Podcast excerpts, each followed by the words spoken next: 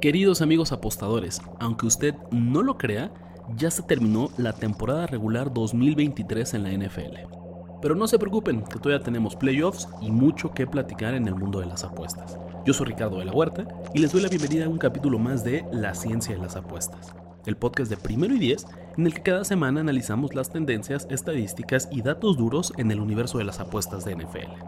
La misión de este podcast es muy sencilla Queremos ayudarte a diferenciar un análisis 100% deportivo de uno apostador.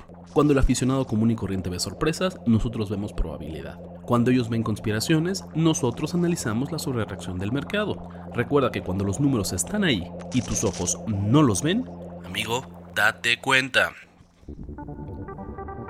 Las matemáticas son el lenguaje de la naturaleza y también de las apuestas en la NFL recolectamos e interpretamos tendencias para llegar a la verdad.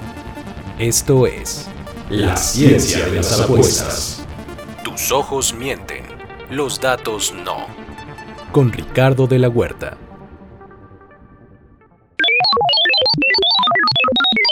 Round 18 para el público apostador. Esta temporada el público le ha dado buena batalla al casino y la semana 18 no fue la excepción.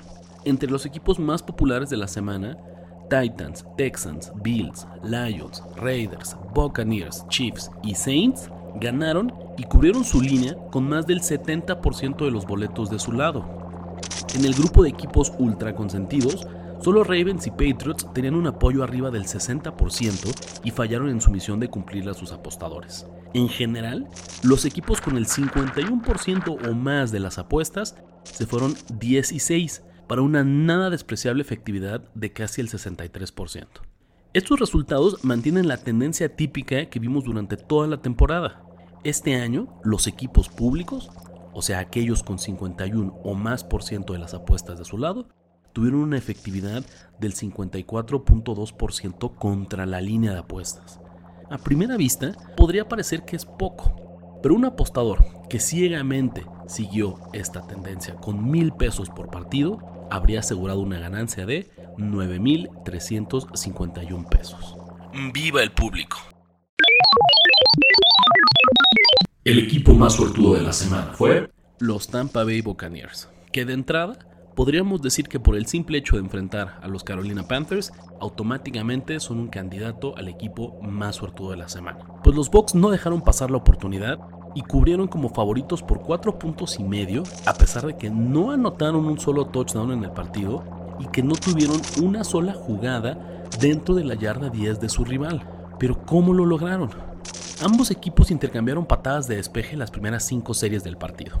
En la sexta, Carolina anotó en un pase de 43 yardas hasta que en la revisión los oficiales determinaron que DJ Shark soltó el balón antes de cruzar el plano de anotación. 0 puntos para Panthers y posesión para Tampa Bay. Mientras tanto, los Bucks lograron hilar series medianamente efectivas al cierre del segundo cuarto y se fueron arriba 6 a 0 al medio tiempo gracias a dos goles de campo. Para la segunda mitad fue más de lo mismo. Tercera y 5 desde la yarda 25 de Tampa Bay, Bryce Young fue capturado y un intento de gol de campo de 43 yardas se convirtió en un 9-52 que los Panthers fallarían. Por cierto, Carolina estaba jugando con un pateador suplente. Tampa Bay aprovechó el campo corto y amplió su ventaja a 9 a 0 en la siguiente serie. Carolina tendría una última oportunidad de cubrir la línea y con 6.33 en el reloj, Raheem Blackshear anotó en una carrera de 28 yardas, hasta que las cebras lo anularían por una formación ilegal de Panthers. En la siguiente jugada, Bryce Young soltaría el balón y extinguiría cualquier esperanza de los apostadores de Carolina. Game over.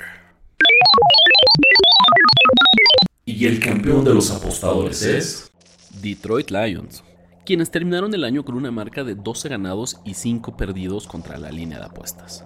¿Qué significa ser el equipo que más veces cubrió el spread? La obvia es que ningún equipo recompensó tanto a sus apostadores como el conjunto de Dan Campbell.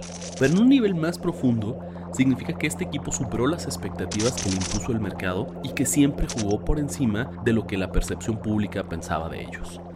No debería sorprendernos, desde que Dan Campbell tomó las riendas de Detroit, este equipo tiene un récord de 35 ganados y 16 perdidos contra el spread para una efectividad del 68.6%. De lejos, la mejor en toda la liga en los últimos tres años. un verdadero campeón del pueblo. Si te preguntas quién fue el peor equipo de la NFL en esta misma categoría, la respuesta es obvia, los mismísimos Carolina Panthers, quienes solo cubrieron la línea en cuatro partidos durante esta temporada y curiosamente también se consolidan en el fondo de la clasificación en los últimos tres años, pues solo han sacado la línea en el 38.6% de los partidos. Esto nos demuestra que un campeón divisional como Detroit puede estar subvaluado y que el peor equipo de la liga como Carolina aún así puede estar sobrevalorado por el mercado. Todo depende del cristal con que se mira. Grandes favoritos en la ronda de Wildcard. Uno pensaría que llegado los playoffs la competencia se cierra, pues solo los mejores clasifican a la postemporada, ¿cierto? Si bien los peores equipos ya están fuera, el nuevo sistema de competencia, donde 7 equipos clasifican por conferencia, abre la puerta a que algún equipo más bien mediano se cuele a la ronda de Wildcard. Este año lo vemos en el enfrentamiento entre los Buffalo Bills y los Pittsburgh Steelers, pues los Bills son favoritos por 10 puntos, de lejos la línea más desigual que tenemos esta semana. Le tengo malas noticias a la nación Steeler, pues históricamente esta ronda le pertenece a los grandes favoritos. Desde 1996, los favoritos de doble dígito están 9 ganados y 3 perdidos contra la línea de apuestas para una efectividad del 75%. De los tres underdogs que le plantaron cara a su rival en Wildcard, solo uno de ellos logró avanzar a la ronda divisional, los Seattle Seahawks en 2011. Si estás buscando el ángulo positivo para respaldar a Pittsburgh, pues dos de los tres underdogs que cubrieron su línea lo realizaron apenas el año pasado, cuando Baltimore y Miami perdieron, pero mantuvieron cerrados sus respectivos encuentros de wildcard.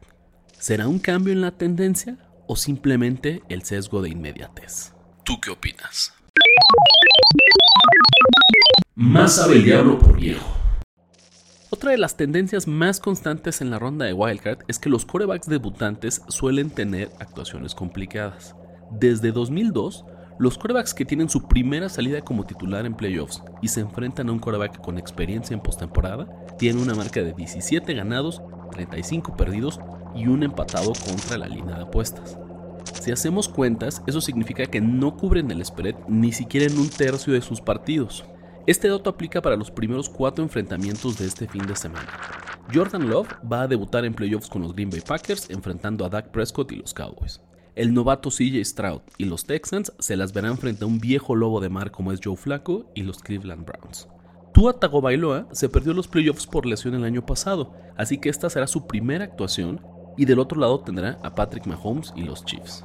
Finalmente, Mason Rudolph está en su sexta temporada con los Steelers, pero esta será la primera vez que salga como titular en playoffs. Su premio será enfrentar a Josh Allen y los Buffalo Bills.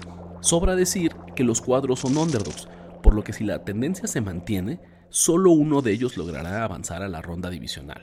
¿Quién es tu gallo? Señoras y señores, es así como hemos llegado al final de un episodio más de La ciencia de las apuestas. Nos vemos la próxima semana y recuerda que en el universo de las apuestas deportivas, tus ojos mienten, pero los datos no. Suerte en tus apuestas. Esto fue La ciencia de las apuestas. Recuerda que donde tus ojos mienten, los datos no. Conducción y guion, Ricardo de la Huerta. Voz en off, Luis Obregón. Una producción de Primero y Diez. Judy was boring. Hello. Then Judy discovered ChumbaCasino.com. It's my little escape. Now Judy's the life of the party. Oh, baby, Mama's bringing home the bacon. Whoa, take it easy, Judy.